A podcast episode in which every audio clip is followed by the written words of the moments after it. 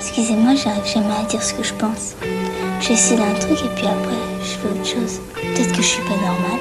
Dites, euh, je voudrais vous demander quelque chose. Est-ce que. euh, Est-ce que vous croyez.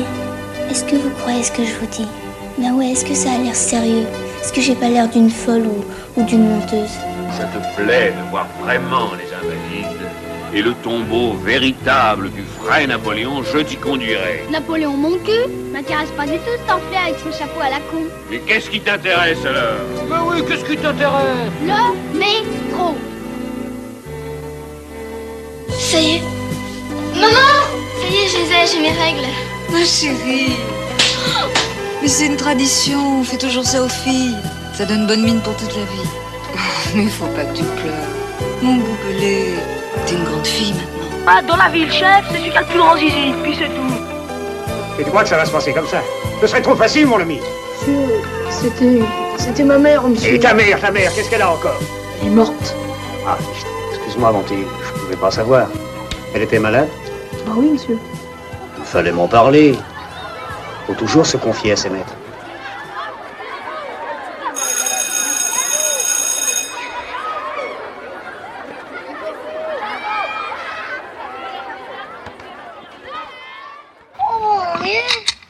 J'aurais dit, j'aurais pas voulu, moi. Bonjour et bienvenue à tous dans ce podcast consacré aux enfants acteurs et actrices qui ont eu une gloire courte et spontanée. Et ce premier épisode est dédié à Brigitte Fossé et Georges Poujouli.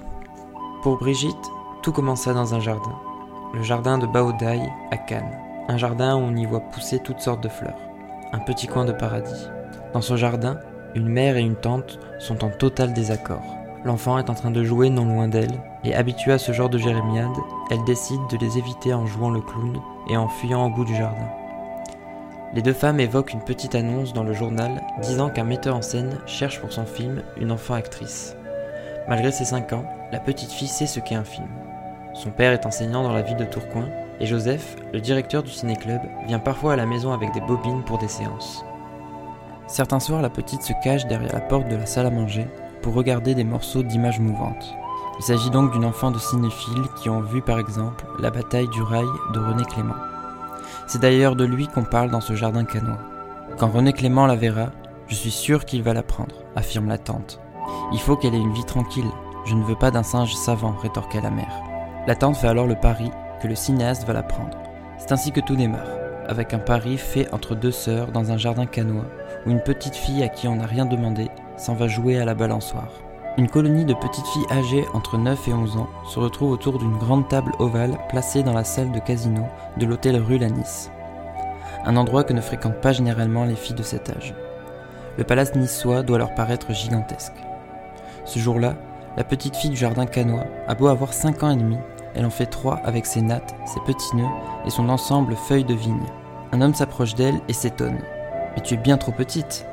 Pas du tout, j'ai 5 ans et 3 mois. L'homme est surpris d'autant de confiance dans un si petit être. Il assure pourtant aux deux femmes qu'il cherche une fillette de 9-10 ans. La mère n'est pas déçue, elle est au contraire soulagée que sa fille ne soit pas retenue. Une voix au fort accent russe se fait soudain entendre dans la salle de jeu et demande à René d'asseoir la petite fille. Car oui, il s'agit bien de René Clément. René insiste sur le fait qu'il cherche un enfant et non un bébé. Mais la voix russe appartenant à la femme du cinéaste insiste encore plus. Le bébé finit donc par prendre place et écoute la longue histoire que lui raconte René Clément. À la fin de son récit, silence de mort. Personne ne bouge. Un doigt minuscule se lève lentement. C'est à son tour. Elle se lève, fait le tour de la table, postée devant René Clément. Elle n'a pas le trac. Elle joue la comédie. Elle pleure, rit, se terrorise devant cet ensemble d'adultes intrigués. Ce n'est pas un souci pour elle. L'enfant a des parents joyeux qui l'emmènent voir les clowns. Le père joue parfois l'idiot et à la maison, on fait un peu du théâtre sans le savoir. Elle adore qu'on lui raconte des histoires, qu'on lui donne la parole, comme ce jour-là où cet adulte lui parle d'égal à égal. Le pari est gagné. Elle sera Paulette. René la présente à Jean Aurache, le scénariste. Il observe, l'écoute parler. Le script doit être modifié car 5 c'est la moitié de 10. Au final ça va, il ne change quasiment rien. Sur le tournage, elle n'est pas seule, maman est presque toujours là. Au début, son père aussi est là, car les vrais parents tenaient à jouer les parents de Paulette. Sur le tournage, c'est l'exode. Les avions des vilains allemands qui survolent un convoi de pauvres français, avec parmi eux Paulette et son chien, et ses parents, qui pour la protéger doivent tomber sur elle. Plus de peur que de mal, peur, en partie due au bruit des bombardements. René a refusé qu'on prévienne la petite. Malgré les demandes de la mère, René est intraitable. Si elle les entend à l'avance, il craint qu'elle ne veuille plus. Bon, la frayeur est passée. Il faut désormais qu'elle pleure. Elle ramasse son chien et comprend qu'il est mort, lui aussi. Les larmes ne coulent pourtant pas. Elle n'y arrive pas. Elle attrape différemment le chien qui lui mord alors la joue droite. Personne n'a rien vu, mais c'est bon cette fois. Elle pleure à grosses gouttes. René la félicite. Elle pense s'en sortir comme ça, mais c'est raté. À la fin du tournage, on lui redemande de pleurer. Paulette est seule, abandonnée, perdue dans un hospice, et elle crie le nom du petit garçon à qui on l'a arraché. Des cris à fendre l'âme. Manque de peau, c'est le dernier jour du tournage, veille de Pâques, la petite fille n'a qu'une idée en tête, les vacances ainsi que la belle bicyclette rouge qu'elle va recevoir en cadeau. La tristesse n'est donc absolument pas au rendez-vous. René va voir la mère, il n'est pas du tout content.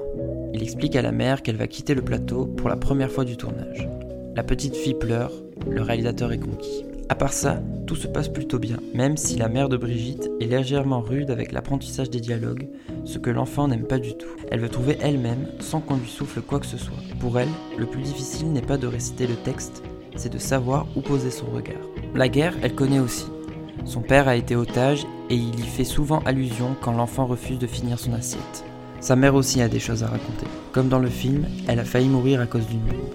C'était à Boulogne-sur-Mer. Elle s'était réfugiée dans une cave d'où elle avait aperçu par la fenêtre un grand ruisseau qui emportait des couverts et des vases en argent, avec au milieu une vieille dame en train d'en ramasser un maximum parmi les morts. Le travail c'est bien beau, mais la mère exige que sa fille s'amuse pour rester une enfant. Pour cela, elle joue à cache-cache tous les jours avec son partenaire. Il s'appelle Georges, il a 5 ans et demi de plus qu'elle et a de grands yeux clairs qui la fascinent. Il est très beau et très gentil. Un amour, sauf quand il refuse de jouer avec elle. Parfois il en a assez, et ce n'est pas comme dans le film où la petite fille le mène par le bout du nez, où elle peut lui demander n'importe quoi. Pour se consoler, elle joue avec la sœur de Georges, qui est sa doublure lumière. Finalement, ce n'était pas si long, quelques semaines pour une cinquantaine de minutes de film. Mais en novembre, voilà que le téléphone sonne à Tourcoing. Un certain Jacques Tati a convaincu son ami René qu'il tenait là un chef-d'œuvre méritant de devenir un long métrage. Il faut retourner. Eh bien, ce sera sans Brigitte. Pas moyen qu'elle rate l'école. Ils attendront les vacances. Le réalisateur insiste, mais la mère ne cède pas. Adjugé pour le printemps qui arrive. Cependant, l'enfant a grandi. On rallonge sa robe de 12 cm et en plus, il lui manque une dent. On appelle le docteur Lebovitch qui lui confectionne une fausse dent de lait. La suite se déroule à Venise où le film est présenté. Quand on a 6 ans, Venise est ennuyant à mourir. Le manège dure 8 jours complets et à la fin Brigitte voit René partir avec une statuette en or en forme de lion. Elle voit aussi que René est sur un petit nuage tandis qu'elle s'ennuie à répondre aux mêmes questions rasoirs posées par les journalistes. Quelques mois plus tard, rebelote au festival de Cannes. Retour à la case départ, là où tout a commencé dans la ville de sa tante. À Tourcoing, tout est si simple, calme et joyeux. À Cannes, tout est compliqué. Finalement, Brigitte et George sortiront de la salle de projection avant la fin. C'est alors qu'ils croisent l'énorme star William Holden, avec qui ils vont faire des photos sur la plage où on lui demande de faire des châteaux de sable. Elle refuse catégoriquement, puis elle monte dans une voiture avec les Clément, mais sans George. Au revoir, lui dit-il. Lorsque la voiture redémarre, elle se tourne vers Bella Clément. Je ne sais pas pourquoi, je me sens triste. Parce que tu ne reverras plus George lui demanda Bella, qui a déjà compris. Ah oui, c'est ça. Maintenant que c'est dit, la tristesse est passée. Il faudra attendre 20 ans avant de revoir Georges. Pourquoi les filles de la cour de récré viennent-elles lui marcher sur les pieds? Depuis que le film est sorti, le comportement des enfants de Tourcoing a changé. Ses chaussettes ne sont plus blanches, mais grises. Et elle questionne les adultes sur ces enfants devenus des petits diables. Dans 15 jours, tout sera oublié. D'ailleurs, les enfants n'y sont pour rien. C'est leurs parents qui leur ont tout raconté. Un enfant de 7 ans n'apprend pas que sa camarade a tourné dans un film, fait la tournée des festivals en lisant le journal. Si c'est ainsi, plus question de faire un autre film. Elle veut rester à Tourcoing pour lire et étudier. Mais il y aura encore deux films. Le premier est italien, elle y joue avec Louis Jourdan, considéré par sa mère comme le plus bel acteur français. Le tournage se déroule à Rome, elle y apprend l'italien en continuant à mener sa vie d'enfant. Pour le deuxième, elle donne la réplique à Jane Kelly. Impossible de refuser une demande du plus grand danseur du monde et direction le lac d'Aigbelette où l'on y tourne le film. Après ça, fini. Hormis le court métrage d'actualité où on la voit en petite princesse du cinéma, reçue à Buckingham par la reine Elisabeth II, fraîchement couronnée. Le temps passe et la petite fille sait un peu mieux ce qu'elle veut faire. Des livres, du journalisme ou comédienne. En tout cas, ce qui est sûr, c'est qu'elle ne veut dépendre de personne. En attendant, elle fait hippocagne et cagne au collège Sévigné. On rappelle à Brigitte sans cesse qu'il faudrait qu'elle songe à se marier. Elle gagne du temps en partant à Genève faire des études d'interprétariat. Elle va surtout au cinéma, au théâtre. Elle reçoit alors une lettre qu'elle met quelques mois à aller retirer. Il s'agit du cinéaste Albi Coco, qui lui propose le grand mône, Yvonne de Galais. Elle téléphone dans la foulée et abandonne tout pour rentrer à Paris et jouer dans le film. C'est la chance de sa vie et elle ne veut pas passer à côté. Mais pourquoi après tout ce temps avoir pensé à elle? Revenons quelques années en arrière.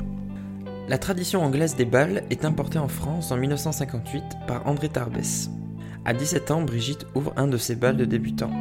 Les gens présents pensent qu'elle fait son entrée dans le monde, mais la jeune fille compte bien se faire remarquer et faire son entrée dans le monde du théâtre. André Tarbès glisse son nom au cinéaste Albi Coco, qui songe déjà au Grand Moln et s'en va voir Jeux interdits. Lorsqu'il ressort de la salle, il se dit que cette gamine pourrait tout à fait être une fille d'Yvonne de Galais. Un fantasme de la littérature supplante un mythe du cinéma et permet à la petite fille blonde de réussir sa mue. Georges et René ne disparaissent pas pour autant. Elle suit de loin la carrière du jeune homme aux yeux clairs qui l'a fasciné. Elle le croise deux trois fois au Touquet où il a une maison avec son épouse. Elle a 29 ans quand le metteur en scène Marc Pavot a l'idée de les réunir à nouveau pour la télévision. Cela s'appellera Esprit de famille et ils doivent jouer des fantômes mariés et heureux tant que les vivants penseront à eux. 23 ans après, Michel et Paulette n'ont pas été oubliés et vivent encore dans la mémoire des Français. Elle ne peut refuser un tel rendez-vous. Clin d'œil, le téléfilm est tourné à Tourcoing. Les deux acteurs devenus adultes n'évoquent même pas la première fois. Ce second rendez-vous ne lui donne aucun regret. Elle le croisera encore une fois sur un plateau de tournage. René Clément, lui, elle le croise d'abord par hasard rue du Temple dans le Marais. Elle a 21 ans ce jour-là, elle est mariée et a déjà un enfant. Elle ne reconnaît pas le cinéaste, jadis enthousiasmé par son art, le visage collé à l'œilleton, qui construisait ses plans avec passion. L'homme a vieilli. La nouvelle vague l'a pillé artistiquement sans jamais le créditer. Elle est peinée par sa tristesse. Puis, une réalisatrice allemande, Elma Sanders, les met à nouveau en contact. Elle a écrit pour elle le rôle d'une enfant actrice devenue comédienne à l'âge adulte. Le film s'appellera L'avenir d'Emily. Nous sommes en 1985 et l'allemande veut la confronter au regard de René et dîne ainsi tous les trois ensemble. Elma se met à pleurer. René, les larmes aux yeux, avoue qu'il ne l'a jamais oublié, qu'elle a toujours beaucoup compté pour lui. Brigitte ouvre la fenêtre, se met sur le balcon en attendant que ces deux-là cessent de pleurnicher. Elle aurait presque pu rire sur le moment. Elle se rappelle qu'une nuit, René voulait avec son épouse la garder à l'hôtel et qu'elle n'avait pas voulu. Très tôt, elle avait appris à poser les limites. D'une certaine façon, ils lui ont pris son enfance qu'ils ont mis dans un film auquel on l'aura sans cesse renvoyé. Enfant, elle s'en fichait. Adolescente, elle commence à s'agacer. Elle n'aimait pas la répétition, elle cherchait déjà à s'inventer. Adulte, elle s'est révoltée, refusant ce qu'elle appelle le ghetto blond. Elle est allée vers des rôles plus durs, militants, pour effacer l'image de la petite fille blonde. Elle s'est construite contre ces jeux interdits dont elle a tout de même accepté les règles. Remercions-la. Michel, Michel, Michel, Michel, Michel, Michel, Michel. Michel, Michel, Michel, Michel, Michel.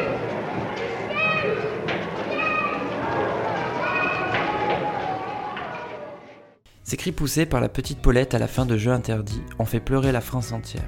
Dans cette scène déchirante, les deux enfants que la guerre a réunis tragiquement sont séparés sur ordre des adultes qui n'ont rien compris à ce qui lie les deux gosses. À l'horreur de la guerre s'ajoute la bêtise des adultes. Michel, c'est l'aîné bienveillant qui pardonne tout. Michel, c'était Georges Poujouli. Jeux interdits est une histoire d'orphelin. Mais avec Poujouli, tout commence avec sa mère. Une mère qui se sacrifie pour que son fils parte en vacances. C'est une pauvre femme, sans homme à la maison, avec des jumelles de 4 ans. Une famille populaire qui s'entasse dans un studio du 15e rue de la Croix d'Hiver. La mère travaille dans une usine de jouets fabriquée à l'acide, ce qui lui ronge les mains. Pour elle, pas question de vacances, mais pour son fils, pourquoi pas l'envoyer en colonie? Il faut cependant une avance, et elle s'en va donc supplier le comptable de l'usine, qui accueille mal la demande. Elle insiste, le ton monte, et on la renvoie. Mère Courage a perdu son emploi, mais a défendu comme une lionne son enfant, qui part pour Crouy-sur-Ouc, en Seine-et-Marne. Georges part en colonie et sa vie en sera bouleversée. Au même moment, le cinéaste René Clément passe en revue les colonies autour de Paris. Été 1951, il prépare un petit film nommé Croix en bois, croix en fer. Ce titre provisoire provient d'un roman de François Boyer, édité au lendemain de la guerre.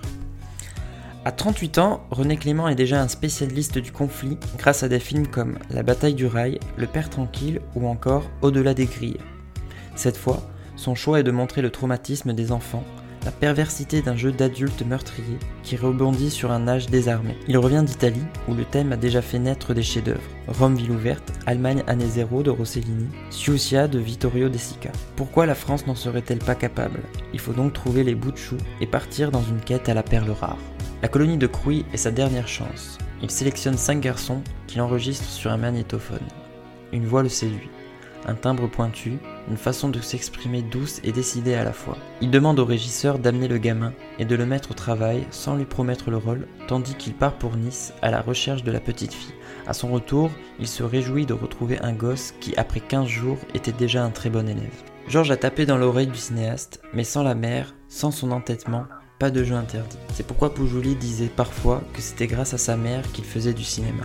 Dominique Poujouli, qui a partagé la vie de l'acteur de 1980 à 2000, année de sa mort, a souvent demandé à Georges de rédiger ses mémoires. Mais Georges a traîné du pied, il n'était pas du genre nostalgique. Pourtant un jour il s'y est mis, mais il n'a pas dépassé la dédicace à ma mère. Dominique est responsable des plannings de l'auditorium de Joinville. Joinville, lieu où le fantôme de Georges réside. C'est là-bas qu'il a effectué son ultime travail, un enregistrement pour le mémorial de la Shoah, de textes écrits par des déportés. La voix, toujours cette voix qui avait frappé René Clément et dont Poujouli fit son outil de travail dans la dernière partie de sa vie, en devenant doubleur et directeur de plateau. Il aura été la voix de Michael Douglas pour la série Les rues de San Francisco, de Tom Courtenay dans La solitude du coureur de fond. Il doubla aussi Dallas, Les feux de l'amour, Les voyageurs du temps. Sa voix qu'on qualifiait de peu reconnaissable mais qu'il pouvait moduler fut la première touchée en 1999 lorsqu'on lui annonce un cancer de la gorge qui l'obligea à subir une ablation des cordes vocales. Il a essayé de réapprendre à parler du ventre, mais c'était trop tard. Je interdis, ce film qu'il avait lancé, Georges en parlait très peu, qu'on ne se souvienne de lui uniquement pour ça l'attrister, comme s'il n'avait rien fait d'autre alors qu'il avait eu une carrière. Un film qui marque au fer rouge, impossible de s'en débarrasser, de corriger cette première image, ces scènes qui vont lui coller comme une seconde peau. Sur le tournage, Poujouli fut surtout fasciné par la technique. Il voulait devenir dessinateur industriel. Il découvre les travelling, suit les câbles électriques, admire la construction d'un plan. Mais il est toujours suivi par Brigitte Fossé, qu'il essaie de semer contrairement au film, jusqu'au jour où il est bien obligé de rester avec elle. Ils sont au Festival de Cannes et ils ont été mis à la porte des jeux interdits, privés de projection car jugés trop jeunes pour voir le film de guerre. Les héros ont été dépossédés de leur exploit, qui n'est pas pour les enfants. On peut jouer dedans, mais pas le regarder. Le titre du film n'a jamais eu autant de sens. Le garçon, frustré, ressasse son amertume. En 1952, Poujouli est encore l'enfant roi. Un interview de lui sort dans le magazine Tintin où il déclare Mes sœurs n'avaient pas une seule robe convenable. Maman voulait renouveler la literie, la nôtre était si vieille. Je rêve d'une bicyclette, mais j'attendrai de tourner dans un autre film. On est quasiment dans du Zola, mais Poujouli à 12 ans est devenu soutien de famille. Sa mère n'aura plus à travailler. Tout s'enchaîne à un rythme effréné, car Poujouli, scolarisé à l'école des enfants du spectacle, va aller de film en film. De très bons comme Les Diaboliques de Clouseau, où il se prend d'une grande tendresse pour Simone Signoret. Des œuvres oubliables en Italie, qui n'ont pour intérêt que de le rapprocher de la terre de ses ancêtres. Poujouli est en effet la déformation de Pozzulli, ville près de Naples. L'époque est joviale, il aime jouer et il est demandé. Il est aussi fortement encouragé par sa mère, elle qui se voit dépassée par tout cet afflux d'argent. Elle se met à sortir au cinéma, au restaurant, avec des amis qui lui empruntent de l'argent sans jamais le lui rendre. Elle gaspille. Mais Poujouli gâte sa mère, quoi de plus normal? Eh oui, au début des années 50, le compte bloqué jusqu'à la majorité n'est pas encore d'actualité et l'argent gagné par les enfants dans la poche des parents. En compensation, il vit des rencontres magnifiques. En 1954, il est choisi pour donner la réplique à Gérard Philippe dans l'enregistrement du Petit Prince. Le comédien du théâtre national populaire qui a la passion en lui l'encourage et le confronte dans sa nouvelle vocation. L'enregistrement qui marquera des générations d'enfants, sans savoir que Michel et le petit prince étaient la même personne, vaudra à l'adolescent un appel téléphonique de Jacques Brel. Mais en 1956, il va rater un virage. Il est pressenti pour le rôle du jeune garçon dans l'adaptation du vieil homme et la mère que prépare John Sturges. Aux États-Unis, Georges Poujouli est l'Amélie Poulain des années 50.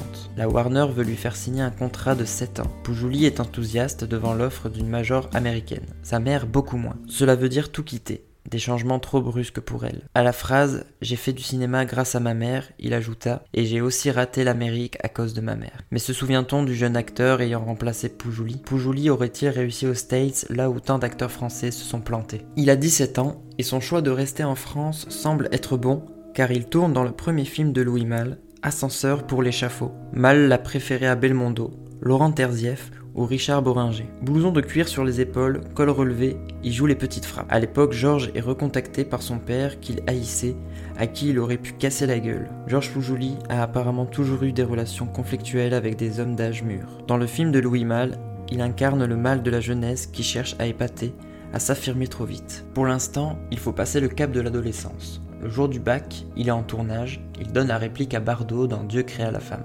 Au même titre que Charrier, Trintignant, Belmondo ou Sami Frey, Poujouli est en 1960 le jeune premier à la mode. Il a grandi devant les caméras et il est en passe d'accomplir ce qu'aucun enfant n'a encore réussi au cinéma, sa conversion à l'âge adulte. Il est accueilli par les Casadesus, une grande famille d'artistes d'origine espagnole. Émancipé à l'âge de 16 ans, il fait leur connaissance grâce à son tuteur, grand ami du père Casadesus et du chef d'orchestre Charles Munch. Georges découvre la musique et il fréquente notamment Edith Piaf, à qui il a été présenté par Frédéric Botton, le parolier de Juliette Gréco et Régine. Très beau garçon, il est invité chez Charles Trenet et courtisé par Jean-Claude Brialy. Il est un habitué de chez Castel et de la bande à Régine. C'est à ce moment qu'il partage un appartement avec Alain Emery, l'enfant d'Encrin Blanc, monté de sa Camargue pour tenter sa chance à Paris. Lorsqu'il part au service militaire en septembre 1960, la presse se fait un malin plaisir sur les nouveaux jeux interdits de l'acteur. Mais cette fois-ci, ce n'est plus un jeu. Il est là pour apprendre à tuer. En tout cas, c'est ce qu'il entend à son arrivée sous les drapeaux. Poujouli réagit mal. Les gros durs, les figures viriles, très peu pour lui. Il multiplie les fausses tentatives de suicide jusqu'à en commettre une vraie. Mais la presse s'empare de l'événement et conclut que Georges angoisse à l'idée d'être oublié par le show business, expliquant cette tentative. L'armée lui fait payer cher avec 6 mois de cellules et des séjours en hôpital psychiatrique. Poujouli, qui n'évoquait jamais cette période, ne va plus remonter la pente. Pour corser l'affaire, un grave accident de voiture le met hors jeu en 1962. Lorsqu'il revient, on l'a déjà oublié pour Belmondo, Brialy et Delon. En deux ans, le cinéma français a changé du tout au tout. La nouvelle vague, les Truffaut, les Godard, les Chabrol se sont fait connaître en s'en prenant à René Clément, Patelière, Christian Jacques, Clouseau, Caillat. Des réalisateurs qui ont forgé la carrière de l'acteur, âgé désormais de 22 ans, et rangé dans la case cinéma de papa. Dure sera la chute. Il ne prend plus d'initiative. Il a du mal à se vendre. Il se disperse. Entre un casting et un rendez-vous avec une jolie fille, son choix est vite fait. Poujouli opte pour la télévision, mais le second souffle fut long feu. Quand les choses se sont ralenties, il a mal pris les choses. L'explication se trouve aussi dans cette incapacité à vieillir. Les années passent et il garde toujours son allure d'adolescent, son visage d'enfant. Comme tous les gosses passés à côté de leur enfance, lui aussi était resté un gamin. On lui avait demandé très tôt de se comporter en adulte, il avait gardé un côté tout fou. Poujouli essaie de grandir quand il se marie avec Béatrice Aymonier, une femme jockey célèbre à Chantilly. Poujouli est lui-même un très bon cavalier. Deux enfants naissent et on lui met la pression pour qu'il trouve un vrai métier désormais. Chose faite en 1973, il est engagé à la Panavision, qui sert d'intermédiaire entre les agences de publicité et les producteurs. Poujouli envoie très vite tout balader, il divorce et se spécialise dans le doublage, découvert déjà en 1960 et devient alors la voix officielle de Tintin. En 1995, Poujouli avait eu envie de réenregistrer Le Petit Prince. Là j'avais au moins ça de bon, il était assez vieux pour devenir l'aviateur interprété jadis par Gérard Philippe. Mais les héritiers Saint-Exupéry demandèrent de l'argent et Poujouli jeta l'éponge alors que le texte était déjà en répétition avec les comédiens. L'enfant des Jeux interdits aura donc mûri tant bien que mal, comme entravé dans les filets traîtres d'un premier film légendaire qui fut une grâce et un fardeau, un miracle et une malédiction. Ce combat difficile n'était pas perdu d'avance, mais il exigeait de la chance, de la persévérance pour réussir à remplacer la première image par d'autres aussi marquantes aussi durable soit-elle. L'âge d'homme venu, Georges Poujouli s'est effacé doucement. Passé de l'autre côté du miroir, il n'utilisa plus que cette voix qui l'aura fait remarquer la première fois en 1950, une manière comme une autre de rester fidèle à ses débuts. J'ai vécu seul.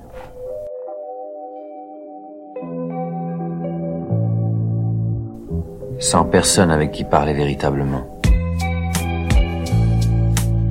Mais Qu'est-ce que tu fais là? S'il vous plaît, dessine-moi un mouton.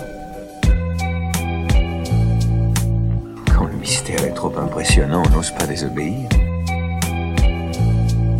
Non, celui-là est déjà très malade. Fais-en un autre. Tu vois bien, tu, tu, tu, tu, tu vois bien. Ce n'est pas un mouton, c'est un bélier, il a des cornes. Celui-là est trop vieux. Je veux un mouton qui vive longtemps. C'est tout à fait comme ça que je le voulais. Crois-tu qu'il faille beaucoup d'herbe à ce mouton? Pourquoi? Parce que chez moi, c'est tout petit.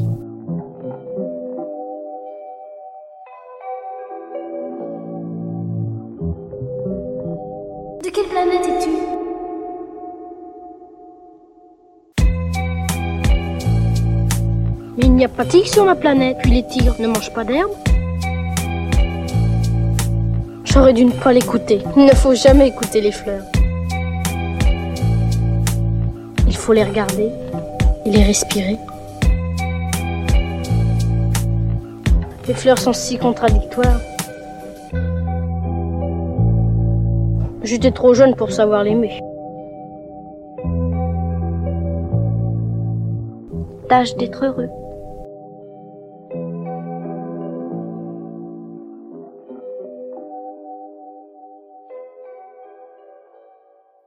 Adieu.